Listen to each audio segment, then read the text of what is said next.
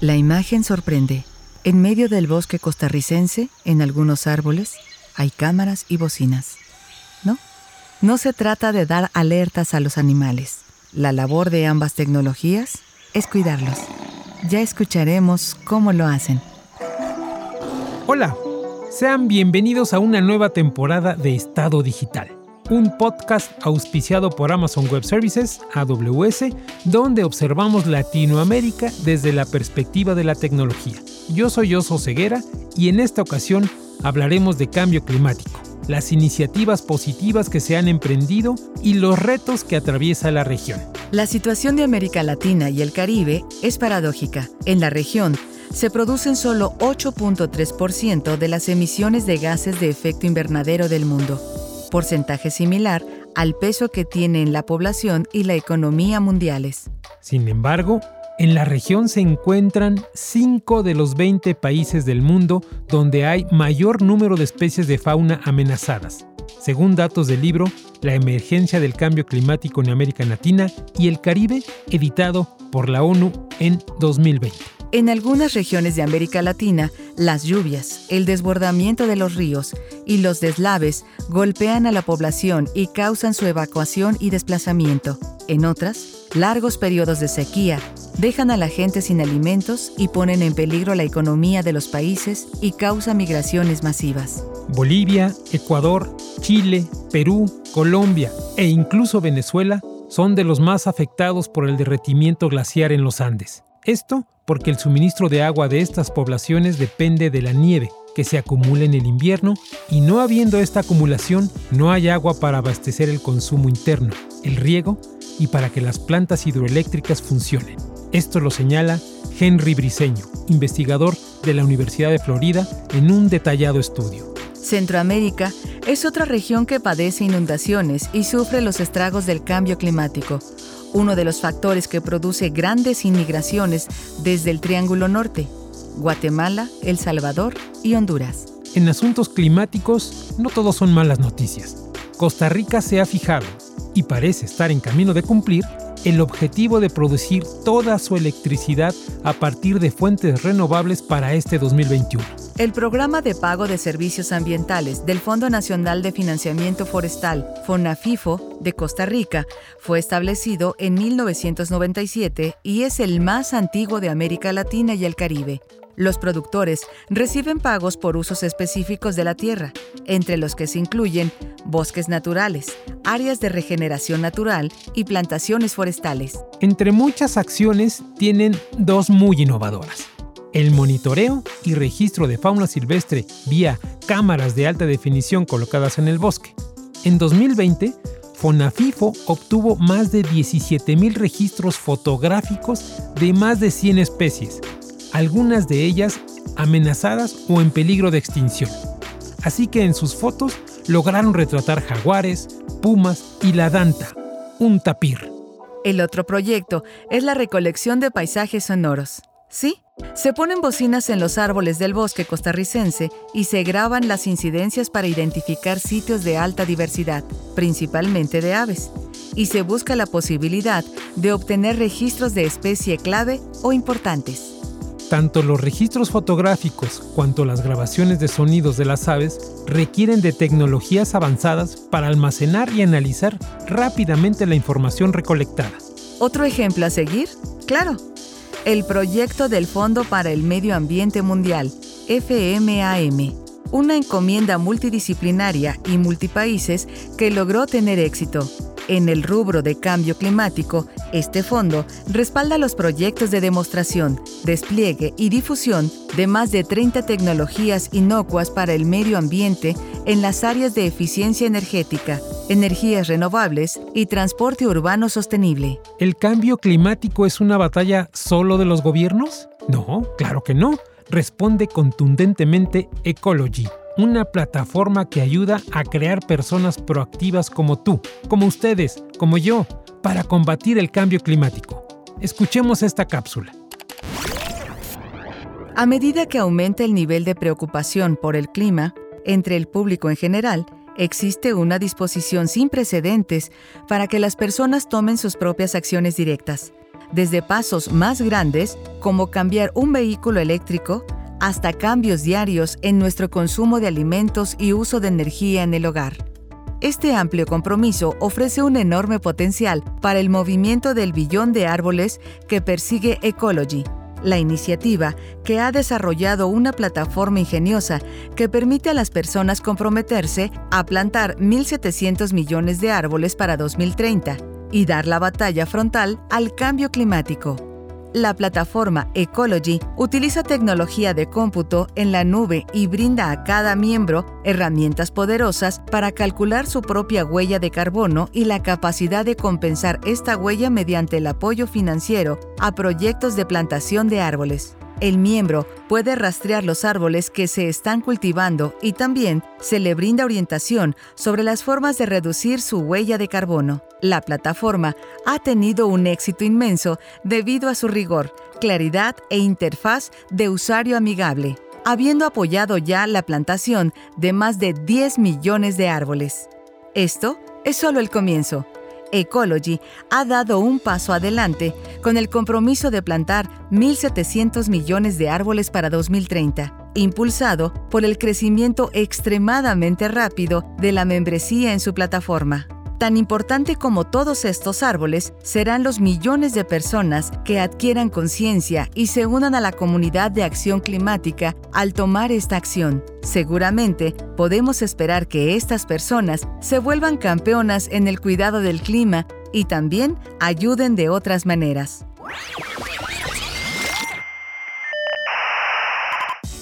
Los cambios en el clima y los fenómenos meteorológicos extremos han afectado severamente a América Latina. Eventos como tifones y huracanes, tormentas eléctricas, granizadas, tornados, tormentas de nieve, fuertes nevadas, aludes, marejadas, incluyendo inundaciones repentinas, sequías, olas de calor y olas de frío son cada vez más frecuentes y severas. Todo esto ha provocado el desplazamiento de personas, numerosas muertes e importantes pérdidas económicas. Así que visitemos virtualmente el Data Observatory, esa colaboración, gobierno, empresa y academia sin fines de lucro, liderada por el Ministerio de Ciencia, Tecnología, Conocimiento e Innovación y el Ministerio de Economía, Fomento y Turismo de Chile, creada junto con Amazon Web Services y la Universidad Adolfo Ibáñez. El DEO tiene la misión de adquirir, procesar, almacenar y hacer disponible el conjunto de datos de gran volumen y calidad para contribuir al desarrollo de la astroinformática y de iniciativas de inteligencia artificial, buscando promover el conocimiento, la ciencia, la tecnología y la innovación. El DEO es uno de los ejes que estructura la Política Nacional de Inteligencia Artificial y bajo este techo se liberan diversos proyectos. El que hoy nos interesa es Open Data Cube, que monitorea datos satelitales, terrestres y marítimos. Muy bien. Carlos, cuéntanos eh, qué hacen en la Fundación Data Observatory en favor del cambio climático. Bueno, la Fundación Data Observatory es una iniciativa eh, bastante inédita en el contexto chileno y probablemente latinoamericano de colaboración público, academia, privados, con el propósito de generar capacidades de utilización de datos para enfrentar grandes desafíos mundiales, como es el cambio climático, sin duda, pero también aprovechando algo que es muy propio de Chile, que es su capacidad de eh, generar datos astronómicos, dado que casi 70% de los observatorios del mundo están en Chile. Entonces, eh, esta fundación donde participan el Ministerio de Economía de Chile, el Ministerio de Ciencias, eh, Amazon Web Services y la Universidad de Adolfo Ibáñez, está trabajando en crear la infraestructura necesaria para disponibilizar datos que pueden venir, como les comentaba, desde eh, cambio climático, eh, datos satelitales, estaciones de monitoreo, etcétera, o incluso datos astronómicos, para generar investigación en estas áreas, pero a su vez eh, algoritmos que se pueden utilizar en otras cosas. Y con respecto al cambio climático, la Fundación lo que ha hecho es levantar en conjunto con eh, la agencia de investigación australiana CISAIRO eh, lo que llamamos el, el, Data Cube, o, en español el cubo de datos, que es una plataforma que es capaz de, utilizando inteligencia artificial, consolidar múltiples bases de datos satelitales, ¿ah? desde los satélites Landsat eh, norteamericanos o eh, europeos como Sentinel u otros, en una sola estructura de datos que em, para una persona normal o para una empresa sería muy difícil gestionar. Gracias a este Open Data Cube, eh, lo que hacemos es colocarlo en, la nube y poder hacer preguntas fáciles desde cualquier laptop, desde cualquier celular, aprovechando toda esta información de muchos años además, son muchos años de imágenes, donde uno puede ver cómo los deshielos eh, están aumentando, la desertificación de zonas, eh, del uso de aguas en agricultura. Y por lo tanto, la plataforma misma per se lo que hace es habilitar el poder preguntar, el poder generar soluciones, el poder hacer investigación para distintos, eh, eh, distintas consecuencias y causas que tiene el cambio climático.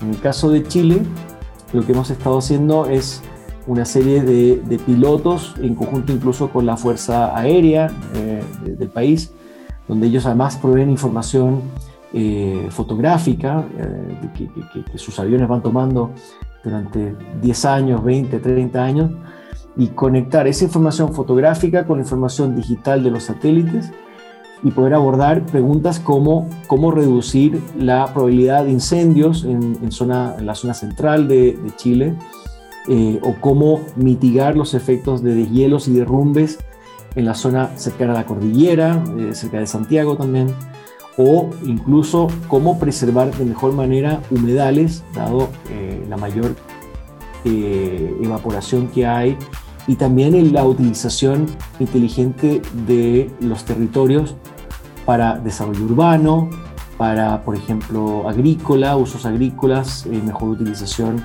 del agua. En Chile en particular esto es una crisis eh, bastante, bastante notoria. Llevamos casi 12 años de una gran sequía en toda la región central del país y eso ha tenido consecuencias económicas tremendas. Entonces, desde la Fundación, el, el poder disponibilizar esta, esta historia de datos satelitales, pero después manteniéndola actualizada e incorporando nuevas fuentes, hemos sido capaces de eh, poder dar herramientas a los, distintas, eh, distintos grupos de investigadores, tanto del sector público como del sector privado, eh, empresas e incluso startups que han podido generar modelos de negocio y, y crecimiento gracias a la disponibilización de esos datos. Ahora, esto tiene muchos desafíos, por supuesto. Mil gracias por la entrevista y bueno, estaremos atentos a, los avances que tengan en, la Fundación Data Observatory. Muchas gracias, Oso.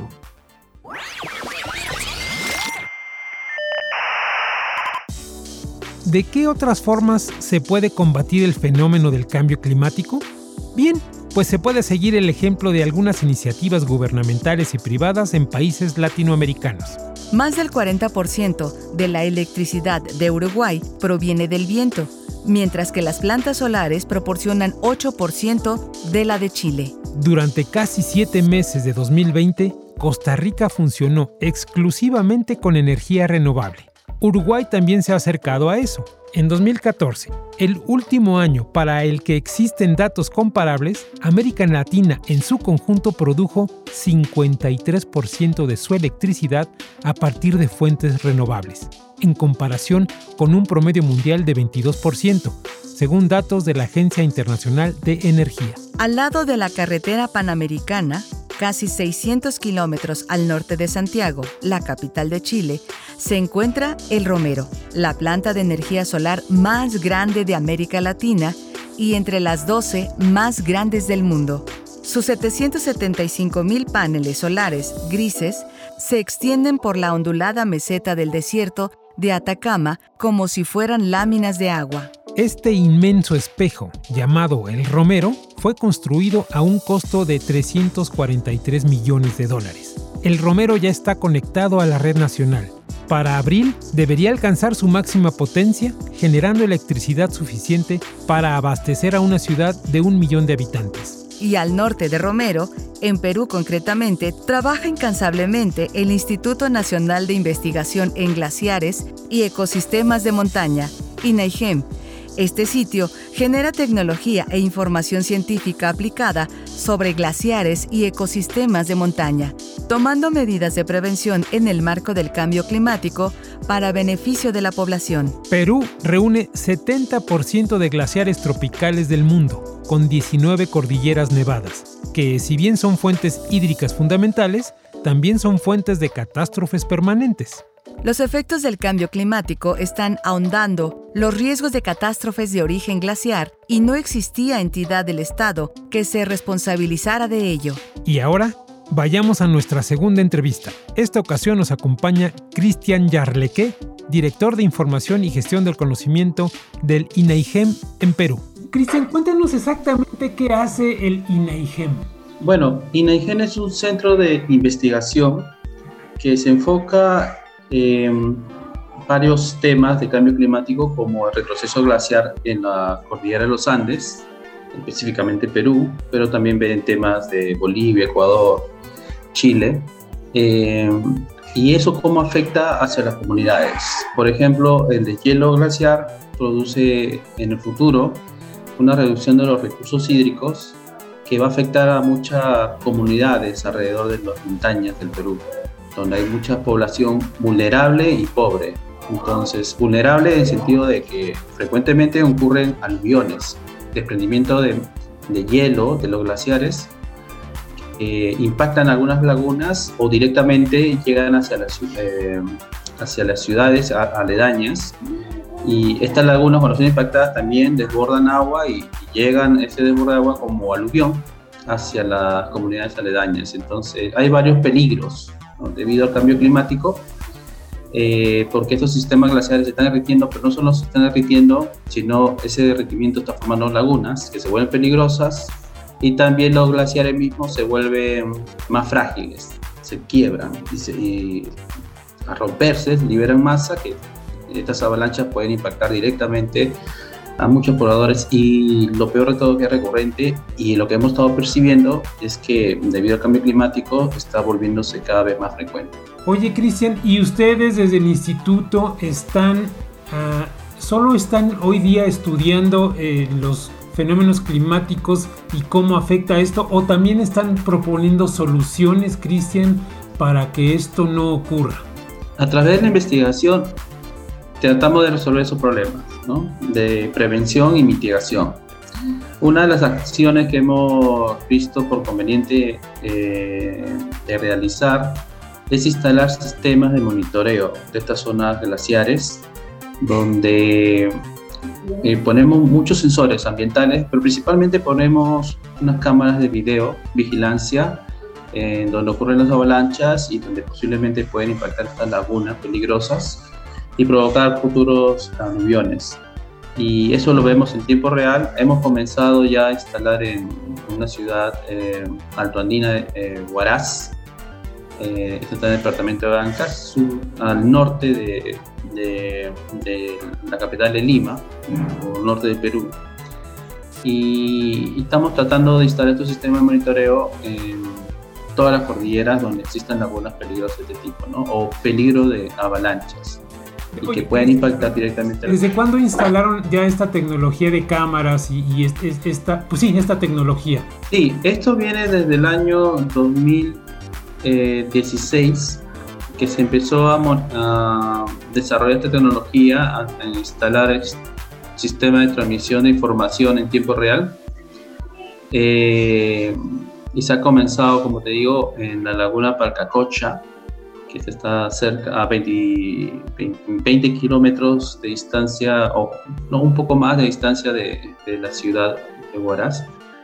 Y también se ha instalado en una laguna Arhuaycocha, que está un poco más alejado de la ciudad Santa Cruz, la, más cercana, pero, pero que también tiene un gran impacto. Hay que, hay, que, hay que imaginar esto como que la laguna está a un gradiente de, de dos kilómetros de elevado, ¿no? En comparación de la ciudad. Está en, arriba, en las montañas, ¿no? ¿no? No, está a un nivel de, la ciudad, sino al estar más elevado y al desbordarse la laguna o a producirse una avalancha, es que gana rápidamente mucha velocidad y puede impactar las ciudades eh, aledañas. En, el caso de Yungay de 1970, esto ocurrió en tres minutos, en su toda una ciudad. En otros casos puede durar 15 minutos. Entonces estos sistemas de monitoreo nos ayudan a, cuando esté ocurriendo el evento, se detecta y rápidamente activar los planes de, evacuación o de, prevención. Ok, justo a eso iba, Cristian. Eh, esto les ayuda a tomar medidas preventivas, sin duda. Y eh, cuéntanos, ¿qué, ¿qué, otro tipo de información también recibes, sobre todo, o recibe el, el instituto, el INAIGEM, para para tomar cartas en el asunto y generar información tanto preventiva como científica, Cristian? Bueno, nosotros tomamos dos tipos de información, ¿no? Hay una que es información técnico-científica, que son de, de los sistemas de monitoreo de nivel laguna, sistema de monitoreo de video, eh, también los sistemas de estaciones meteorológicas automatizadas, que también envían información en tiempo real, y varios valores ambientales también, ¿no? Varias variables ambientales que, que dependen de los sensores que se utilice según las investigaciones que se van desarrollando. Y existe otro tipo de información que es la información social. La información social es cuando nosotros nos acercamos justamente a las comunidades para saber el grado de vulnerabilidad que tienen, qué tan vulnerable es su, sus viviendas y qué tan cerca se encuentran estas zonas de desastres naturales. Eh, todo esto, digamos, lo monitoreamos y nos ayuda a escoger justamente, enfocar en las ciudades más vulnerables o que tienen alto riesgo a los peligros de origen glacial. Ok, hoy día, Cristian, ¿cuántas cámaras tienen conectadas? Eh, y me dices, trabajan en tiempo real, ¿cierto? Actualmente tenemos conectadas dos, dos cámaras de videovigilancia eh, de tiempo en tiempo están en mantenimiento, pero estamos eh, tratando de instalar eh, la, más posible, al menos en nuestra meta es tratar de instalar dos por año, ¿no? si es posible. Oye, y supongo que son cámaras costosas porque además trabajan a bajas temperaturas, en condiciones muy difíciles. ¿Nos puedes contar un poquito de, de este equipo? En realidad son unas cámaras de videovigilancia eh, de alto alcance, pero no son tan, digamos, sofisticadas, tan complejas, ¿no? Son las cámaras de vigilancia que pueden tener un municipio o, una entidad de gobierno local para, para vigilar asaltos, robos o persecuciones, ¿no? Que tienen zoom, se mueven y, y tienen movimiento casi 360, ¿no? Entonces, eh, tiene un alcance hasta de 2 kilómetros algunas tienen hasta cuatro, y algunas tienen sonido, otras no. Y no son realmente tan especializadas, son unas estándares, porque la idea también es que sea replicable para los gobiernos locales puedan también ellos desarrollar su propia tecnología en base a la ayuda que podemos brindar nosotros. Ok, entonces ese, ese sería el, el futuro de, de, de, estas tecnologías. Por último, Cristian, eh, con todo este cúmulo de información que, han recopilado, ¿cuál, cuál, ¿cuáles dirías que son los tres puntos más relevantes que les ha proporcionado esta, esta nueva data que tienen, esta nueva información? Bueno, eh, en realidad nos ha dado mucha información empírica porque son sistemas que monitorean un ambiente casi inexplorado, ¿no? En la cordillera de los Andes hay poca población eh, y de la que existe muy vulnerable y también hay poco conocimiento, pocos sensores. Entonces, eh, lo que estamos haciendo es realmente recopilar información de un ambiente, un ecosistema eh, que, no, que, es nuevo. La aparición de lagunas solo ha ocurrido en, en algunas décadas. La extinción de los glaciares está ocurriendo ahora y, lo estamos perdiendo rápidamente eh, y lo estamos, digamos, monitoreando y grabando cómo está ocurriendo. Y el surgimiento de nuevas eh, tierras, nuevos eh, suelos, ¿no? Lo que cuando el hielo se aleja, surgen nuevos suelos que en muchos de ellos tienen una vegetación que ha estado guardada miles de años, están surgiendo. Entonces, todos estos sistemas nos ayudan a a monitorear todos estos cambios que están ocurriendo en eh, estas zonas de montaña alejadas en tiempo real y que eh, están afectando realmente directamente a las comunidades eh, río abajo. Muy bien. Cristian Yarleque, te agradezco muchísimo la entrevista para este episodio de Cambio Climático de Estado Digital. gracias por tu participación.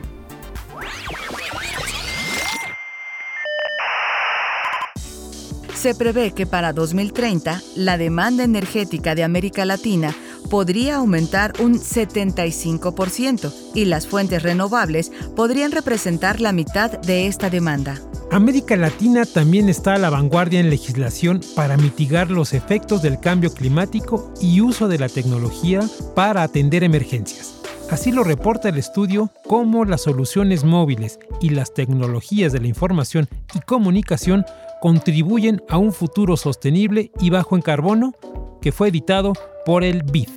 Los operadores móviles desempeñan un papel cada vez más importante en la construcción de resiliencia frente a los desastres climáticos por medio de alertas tempranas y de la comunicación en emergencias. El uso de Big Data también puede proveer información crucial para rastrear el movimiento de las personas antes, durante y después de las emergencias, lo cual permite que los gobiernos desarrollen una mejor planificación y atención en caso de desastres. Aún en una etapa temprana de desarrollo, las soluciones del Internet de las Cosas, IoT, por sus siglas en inglés, comienzan a impactar. Esto permite a los gobiernos recopilar datos decisivos para la adaptación y la gestión del cambio climático, por ejemplo, proporcionando información meteorológica y climática en tiempo real, además de sistemas de alerta temprana. En la próxima década, las tecnologías de la información podrán reducir las emisiones globales de carbono hasta 20%, ayudando a las empresas y a los consumidores a utilizar los recursos de manera más inteligente estas son buenas noticias tanto para el clima como para la industria y la economía. Muchísimas gracias por acompañarnos. Recuerden que pueden volver a escuchar ese programa y los pasados en Amazon Music, iTunes y Spotify. Seguimos en contacto. Estado Digital es una producción de Hook Audio Editorial, grabado y editado en Harpa Studio por Nico Rojas. México Media Lab se encargó de la producción. Rocío Velázquez estuvo en la voz y Oso Ceguera en la coordinación de invitados. Para mayor información pueden visitarnos en estadodigital.info. Hasta la próxima.